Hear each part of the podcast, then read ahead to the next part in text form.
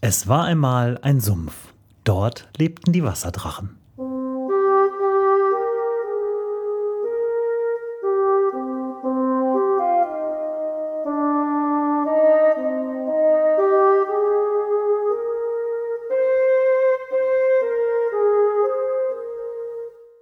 Wo die Wasserdrachen wohnen. Folge 6.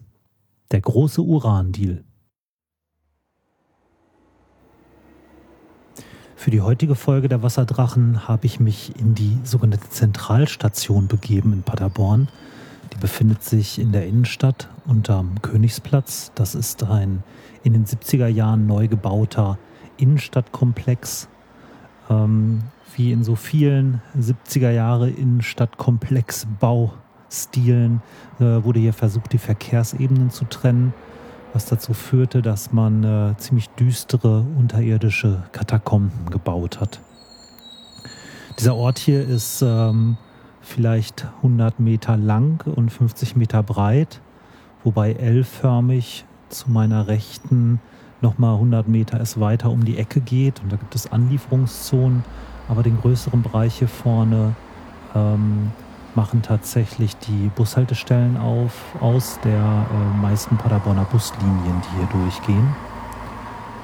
Ähm, aber je versteckter die Ecke und wenn man ein bisschen hinten weitergeht und in diese Anlieferzonen der über uns liegenden Geschäfte kommt, dort treffen sich Obdachlose, Junkies und allgemein Leute mit viel Freizeit, die nicht wissen, wohin mit sich und das ist eigentlich hier der Ort, den man allgemein mit der Paderborner Drogenszene assoziiert. Vorweg vielleicht, das hier ist eine der bis jetzt skurrilsten Geschichten und viel davon ist seltsam und nach wie vor geheim und liegt im Dunkeln und ließ sich äh, auch nicht so genau auseinanderklamüsern. Ich bin hier immer noch am Recherchieren. Ähm, und mehr als sonst ist das Ganze hier steile These und äh, ausgeschmückt durch meine Erzählung und mit äh, entsprechender Vorsicht zu genießen. Ich wollte euch das Ganze dennoch nicht vorenthalten. Die ganze Geschichte fängt an äh, Anfang der 90er. Und zwar ist es die Geschichte von Hermann F., äh, der eigentlich aus äh, Lauenförde stammt äh, und der seinerzeit hier in der sogenannten Paderborner Drogenszene verkehrte. Ob das genau hier äh, war, in der Zentralstation oder am Marienplatz oder im Pader-Quellgebiet oder ob das nur metaphorisch zu verstehen ist, ist unbekannt und darf der Fantasie überlassen bleiben. Jedenfalls Hermann äh, kannte hier Leute und äh, war mit denen unterwegs und äh, man kam ins Gespräch. Und zwar ähm, äh, waren das Zeiten, in denen äh, man noch mehr umweltbewegt war, als man das heute ist, in der auch diskutiert wurde über ähm, Neubau von AKWs, über die, den Brennstoffzyklus und zum Beispiel auch über die Kernbrennelementefabrik in Hanau. Äh, die gibt es heute nicht mehr, die ist inzwischen stillgelegt. Jedenfalls muss da jemand gewesen sein in äh, diesem Umfeld, in diesem Kontext von Hermann, ähm, der gesagt hat, ja, in Hanau, da kenne ich jemanden und der erzählt mir immer, da geht es drunter und drüber, da wird im Dienst gesoffen und die halten sich alle nicht an die Sicherheitsvorkehrungen.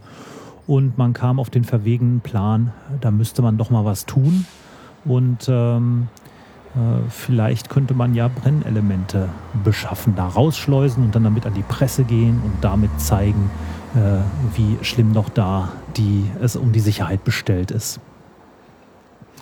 Ich mache mal hier so eine kleine Zeitreise. Und zwar, wie gesagt, wir befinden uns Anfang der 90er.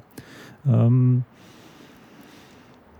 irgendwann im Laufe des Jahres 91 muss es zu diesen Gesprächen gekommen sein und diesen Überlegungen hier im Paderborner Freundeskreis, äh, wie man da denn mal tätig werden könnte. Im November 91 bekam Hermann dann äh, via Paderborn 110 Gramm Uran in Form von 14 Brennstoffpellets, original verpackt von der Firma Siemens in die Hände.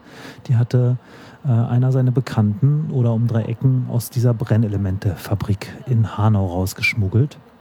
Hermann hält sich bis heute bedeckt, wer das war und ähm, da ist auch nichts aus ihm rauszukriegen, wie wir im Laufe der Geschichte äh, hören. Da hat er Stein und Bein geschworen, dass er niemals seinen Kontaktmann preisgeben wird.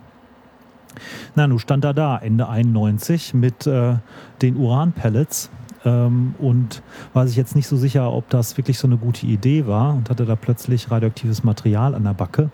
Hatte auch nicht so die Ahnung, wie gefährlich das jetzt ist und äh, hat dann tatsächlich versucht, ähm, äh, auf die Defizite der Nuklearindustrie aufmerksam zu machen, hat sich an Greenpeace gewandt und diverse Politiker und an die Presse. Das Ganze aber schon so äh, konspirativ und äh, geheimniskrämerisch, dass man ihm äh, nicht geglaubt hat und das Ganze erfolglos blieb und er gleich mal als Spinner abgestempelt wurde. Da stand der gute Hermann dann mit seinen Uranpellets und versuchte die so bis Anfang 1992 irgendwie an die Presse zu lancieren und keiner wollte es hören. Das Ganze wurde ihm dann schließlich viel zu viel zu heiß. Er hatte keine Ahnung, ob das Zeug giftig ist, ob er schon verstrahlt ist oder was er denn da in Händen hält. Vielleicht wäre es ja auch Plutonium. Ähm, und das macht ihm alles ziemlich Sorgen. Ähm, und ähm, er schwankte so zwischen, oh Gott, wie gefährlich ist das hier eigentlich und was, wenn das vielleicht gar nicht echt ist? Und äh, kam dann äh, auf die Idee, äh, im Mai 92 das Ganze einfach zu vergraben. In der Nähe ähm, von Lauenförde im Wald an einem Hang, ähm, um erstmal überhaupt dieses Uran von der Backe zu haben. Danach beruhigte sich die Lage allerdings nicht, sondern es wurde alles erst richtig durcheinander für den guten Hermann. Ähm, irgendwo schwankte er zwischen Halluzinationen und Verfolgungswahn, wohnte dann auch wieder bei seinen Eltern, äh, schlug sich mit Gelegenheitsjobs durch, ausgerechnet äh, als Reinigungskraft in Atomkraftwerken. Also er konnte anscheinend nicht so ganz davon lassen, äh, weiter in, dieser, in diesem Metier unterwegs zu sein und nachzuweisen, wie gefährlich das alles ist. Aber das ließ ihn nicht los und ähm, 1994 war er dann so gar im Kopf äh, von dem ganzen Durcheinander, dass er ähm, sich ein Herz fasste und zur Polizei gegangen ist in, in Holzminden und äh, hat sich quasi selbst angezeigt. Die Polizei hat dann auch gesagt, aha, mh, und schön, wo ist denn das Uran? Dann gehen wir doch mal los und graben es wieder aus.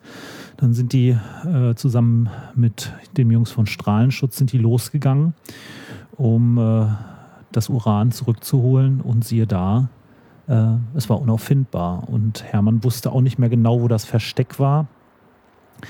Und äh, hinterher wurde die Suche dann abgeblasen und er endgültig als Spinner abgestellt. Er kriegte dann auch eine Diagnose, die ging Richtung schwere Hirnausfälle und allgemein wurde er einfach als ähm, äh, Bekloppter abgestempelt.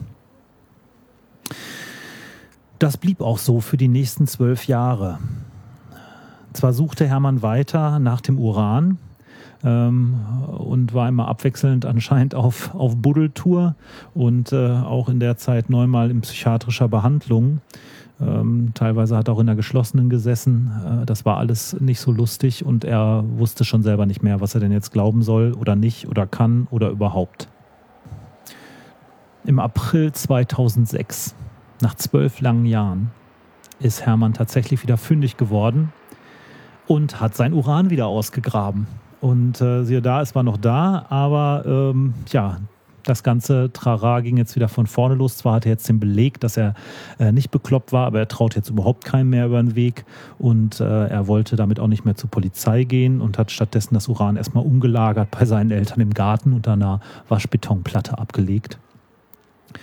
Und ähm, hat dann äh, seinen Anwalt äh, beauftragt, äh, der ihn auch schon mal aus der geschlossenen rausgeholt hatte, ähm, einen Brief ans Kanzleramt zu verfassen. Hat der Anwalt äh, dann 2006 einen Brief geschrieben an die Frau Merkel und äh, der war eine Weile unterwegs. Äh, der lag erstmal im Kanzleramt rum, dann wurde der weitergeleitet ans Umweltministerium. Ähm, das Umweltministerium leitete das weiter an das niedersächsische Umweltministerium. Äh, und das niedersächsische Umweltministerium leitete das wiederum alles weiter an äh, die vor Ort zuständigen Behörden in Holzminden. Ähm, was den guten äh, Hermann diesmal wahrscheinlich gerettet hat vor abgestempelt werden als Spinner, war seine detaillierte Beschreibung des äh, äh, Transportbehälters, in dem seine 14 Uran-Pellets waren. Das war nämlich exakt so beschrieben, wie allgemein bekannt war, dass Uran Pelletbehälter von der Firma Siemens nun mal aussehen. Und das hat die Behörden doch hellhörig werden lassen. Ja, und dann äh, nach fast einem Jahr, im Februar 2007 dann endlich, ähm, geriet man in Aktivität und die Gewerbeaufsicht Hildesheim ist äh, inklusive Strahlenschutz und allem Tamtam ist aufgelaufen in Lauenförde bei Hermanns Eltern im Garten und hat das Uran eingepackt und äh, mitgenommen. Es gab ein bisschen Medienrummel, ne, der Mann mit dem Uran im, Uran im Garten, äh, aber das, was er eigentlich bezwecken wollte, nämlich auf die Defizite in der deutschen Uranindustrie oder Nuklearindustrie hinzuweisen, das ist dabei gänzlich hinten runtergefallen. Und äh, die Geschichte ist auch völlig im Nichts verschwunden. Danach kam nicht mehr viel. Die einzige verwertbare Spur, die ich so äh, ohne weitere Probleme recherchieren konnte, war eine Presseerklärung des Umweltministeriums in Hannover, des Landesumweltministeriums. Die sagten, ja, die Pellets kommen tatsächlich äh, aus Hanau, das haben wir analysieren lassen in Karlsruhe im Institut für Transurane. Und ähm, die äh, ähm, weiteren Ermittlungen laufen und wir versuchen mal herauszufinden, wie das überhaupt aus Hanau rauskam. Das war im März 2007.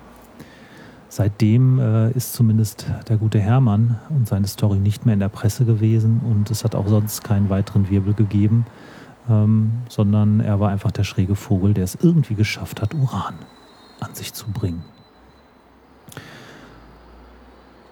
Was lernt uns das?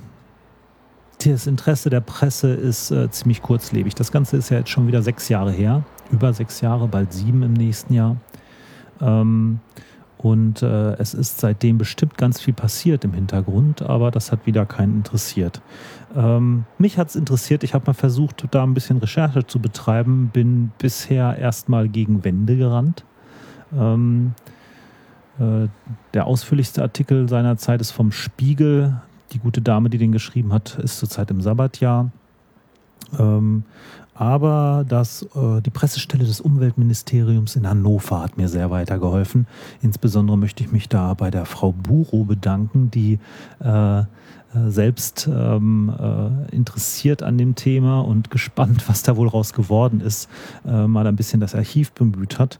Äh, zurzeit kommen da interessante Sachen zum Vorschein und es gibt ein paar weitere Rechercheansätze. Mich würde echt interessieren, wie die Geschichte ausgegangen ist. Wie sind die Pellets aus Hanau rausgekommen? Ähm, wie geht es dem äh, Hermann heute und äh, was ist mit den Pellets eigentlich passiert? Ich habe ein paar Rechercheansätze. Ähm, es gibt einen Sachstandsbericht, den ich inzwischen hier vorliegen habe ähm, von äh, Mitte 2007, in dem es heißt, äh, dass äh, die Pellets untersucht wurden und wie sie untersucht wurden in Karlsruhe. Ähm, einen hat man auflösen müssen, um den chemisch zu analysieren. Ein weiteres Pellet ist eingelagert worden zu Dokumentationszwecken und die anderen zwölf sind inzwischen wieder in den Brennstoffkreislauf zurückgekehrt. Die wurden äh, der Advanced Nuclear Fuels GmbH, das ist eine Tochter von, von dem französischen Atomkonzern Areva, übergeben und die haben die wieder ordnungsgemäß weiterverarbeitet. Ähm, aber es gibt äh, sicher Ermittlungen ähm, der Staatsanwaltschaften in Hessen und Niedersachsen die das doch weiter verfolgt haben. Und ähm, ich habe inzwischen äh, eine Idee, wer äh, Hermanns Anwalt sein könnte, sodass man vielleicht auch mal fragen könnte, wie es dem Hermann geht. Und das ist die äh, erste Folge, bei der es eventuell einen zweiten Teil gibt. Ich werde auf jeden Fall weiter recherchieren und bleib dran an dieser verworrenen, bekloppten Geschichte, wie ein Mann äh, zu Uran kam über die Paderborner Drogenszene. Und ähm, tja, wie das doch alles so ein bisschen schief gehen und anders laufen kann und wie einem 110 Gramm angereichertes Uran doch mal so richtig äh, das Leben versauen können. Wenn ihr schon von diesem Thema gehört habt oder dieser ganzen Sache, ihr Infos habt oder sonst was kommentieren wollt dazu, Ideen habt oder es besser wisst, wie immer freue ich mich über euer Feedback, entweder direkt auf der Website auf wasserdrachen-podcast.de, da könnt ihr unter der jeweiligen Folge kommentieren oder ihr schreibt mir einfach eine E-Mail an mail at wasserdrachen-podcast.de. Bleibt gespannt und äh, ich freue mich, wenn ihr beim nächsten Mal wieder dabei seid. Tschüss. Thank you.